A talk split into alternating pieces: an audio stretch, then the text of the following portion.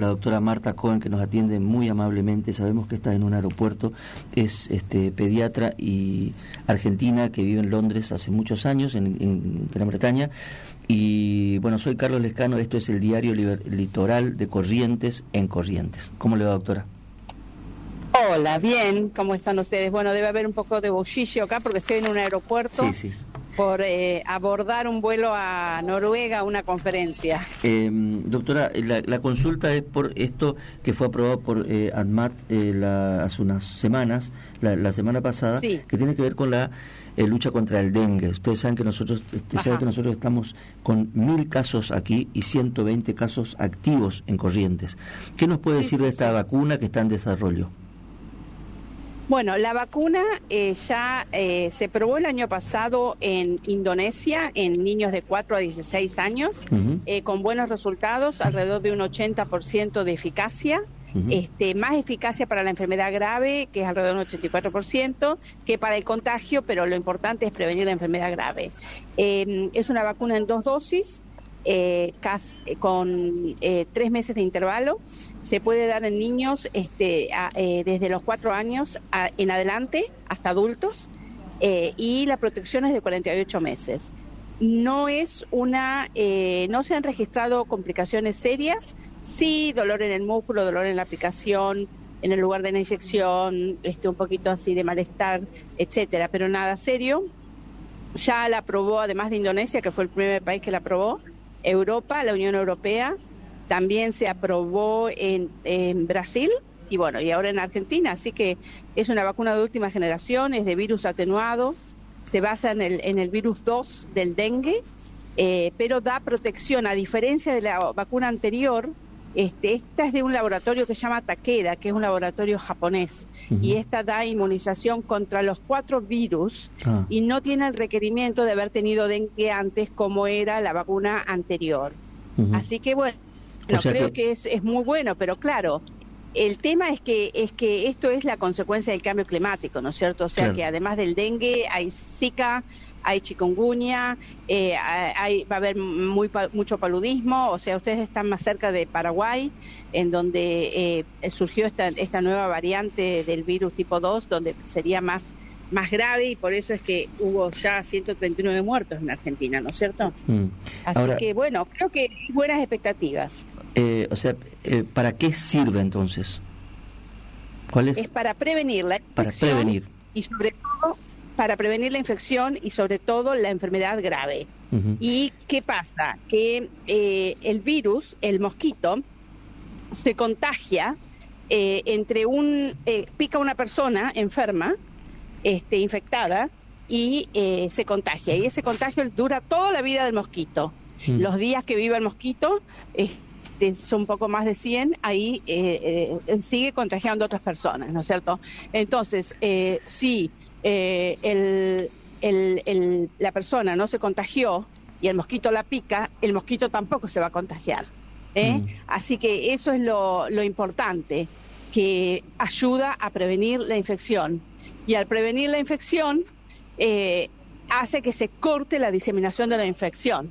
Pero bueno, además hay que tener en cuenta que hay que evitar los lugares em, eh, con cacharros, por eso se habla de descacharrar, ¿no es cierto?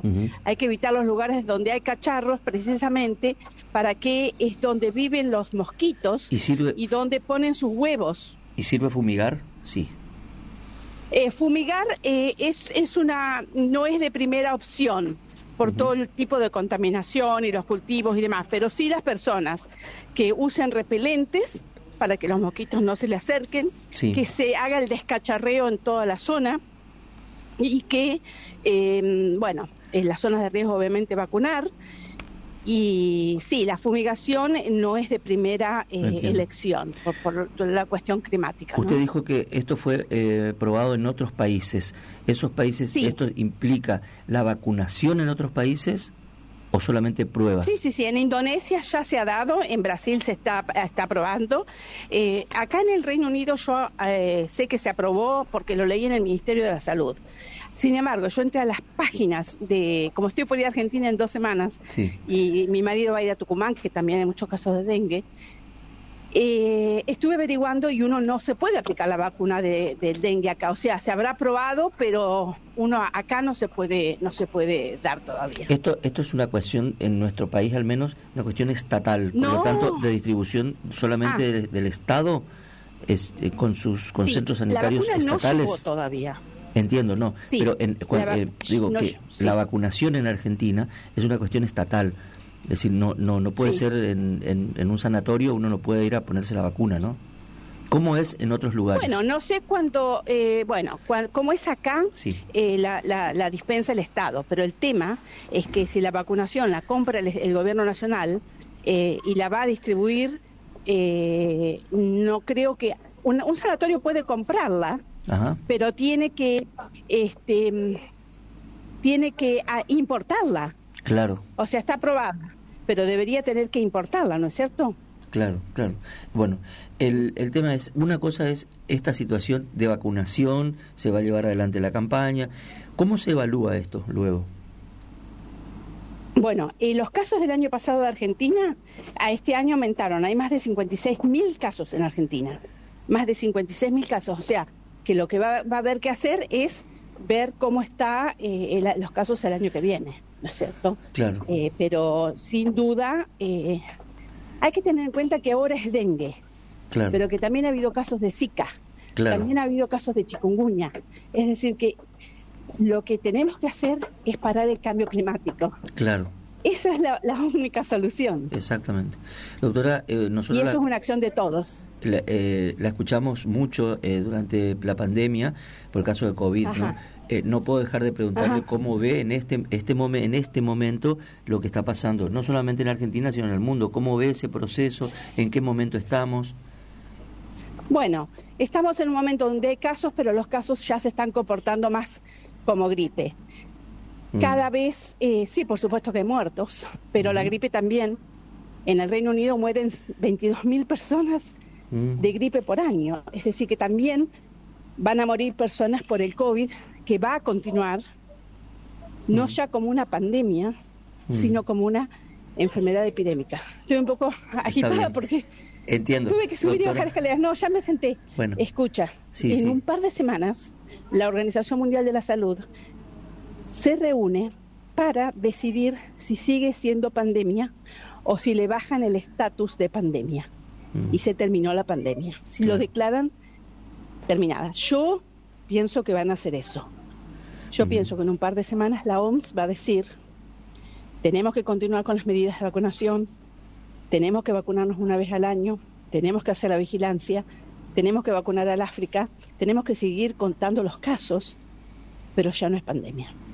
Em, Eso va a saberse en dos semanas. Eh, esto es una cuestión eh, de los estados, es una cuestión eh, internacional, de, de gran, de, alta política internacional, pero también de, la, de, las, de las cosas individuales, ¿no? de los comportamientos individuales de ir a vacunarse.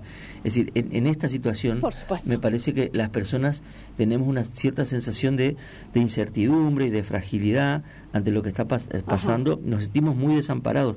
Aparece una cantidad de cosas que antes no habían y el tema es cómo, cómo manejamos esto a niveles este, personales, estatales. No es, tan, no, es tan, no es tan fácil hacerlo, me parece. Es un mundo de cierta, es un mundo en zozobra, ¿no? ¿No, no lo ve usted un poco así? Sí, sí. Y sobre todo porque además vuelvo para atrás, ¿no? No solamente se dieron todos los casos estos de, de, bueno, de la pandemia, ahora tenemos el dengue, no te olvides Hace unos meses hablábamos del problema de la viruela del mono.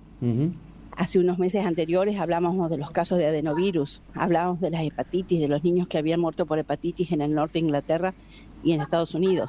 Es decir, que en realidad eh, creo que nos hemos vuelto mucho más susceptibles a el tema infecciones y que nos hemos dado cuenta de que el error de la Organización Mundial de la Salud, porque hicimos pandemia, terminamos en pandemia por muchos errores, no quiero hacer una promoción, pero no sé si han leído el libro que yo escribí o fui, soy una de las coautoras, Un mundo en pandemia, pero ahí hablo de todos los errores de por qué llegamos a la pandemia, por la falta de transparencia de China, por la falta de información de China, por el, el hecho de que la OMS, la Organización Mundial de la Salud, se demoró siete semanas en reuniones y reuniones y reuniones, mientras que el virus no sigue protocolos.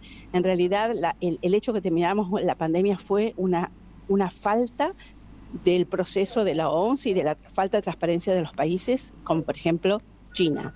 Ahora, espero que hayamos aprendido, espero que hayamos aprendido que tenemos que hacer la vigilancia epidemiológica, que hayamos aprendido que hay que vacunar al mundo, no solamente la vacunación es para los que lo pueden pagar, ¿eh? porque África eh, eh, todavía tiene poca vacunación y eso va a volver a, pasar porque estamos en riesgo en cualquier momento de otra pandemia por el cambio climático, que hace que los hábitats, hábitats cambien y que el virus de una especie entre en contacto con otra especie y seguramente va a pasar en el África. Por Entonces tenemos que, haber aprendido. Sí, hay una esta percepción de que los problemas se globalizan y el mundo está cerca es es novedosa, parece, ¿no? Estamos estamos es novedosa todos, y todos sentimos la misma fragilidad. Sí, pero creo que eso nos hizo ver la visión algunos de nosotros de decir que cerca que y nos salvamos todos o no se salva nadie. Exactamente. Porque en esto estamos todos juntos, como mundo, ¿no es cierto? Como mundo. Eh, y por eso es como es como la, la, Copa eh, del Mundo, ¿no es cierto? Cuando jugábamos al fútbol, no importa de qué partido seas, no importa de qué provincia seas, estábamos todos juntos para que Argentina saliera campeón. Bueno, acá es lo mismo, pero es como mundo, ¿no es cierto? Así que eh, espero que los gobiernos y sobre todo los que tienen más dinero lo hayan aprendido, porque son los que tienen más, tienen que ayudar a los que tienen menos, porque eh, todo vuelve a ellos como un boomerang, así como surgió el, SARS-CoV-2 y fue como un boomerang a todo el mundo, y países tan ricos como Estados Unidos fueron de los que más muertos tuvieron, eh, realmente eh, espero que lo, que lo hayan aprendido. Pero la inequidad, bueno, tienen que leer el libro, Un Mundo en Pandemia. Doctora, porque ahí hablo de todo eso. Muchas gracias por estos minutos y buen viaje. Bueno, gracias. Un abrazo. Gracias, chao, chao, chao, chao. Marta Cohen.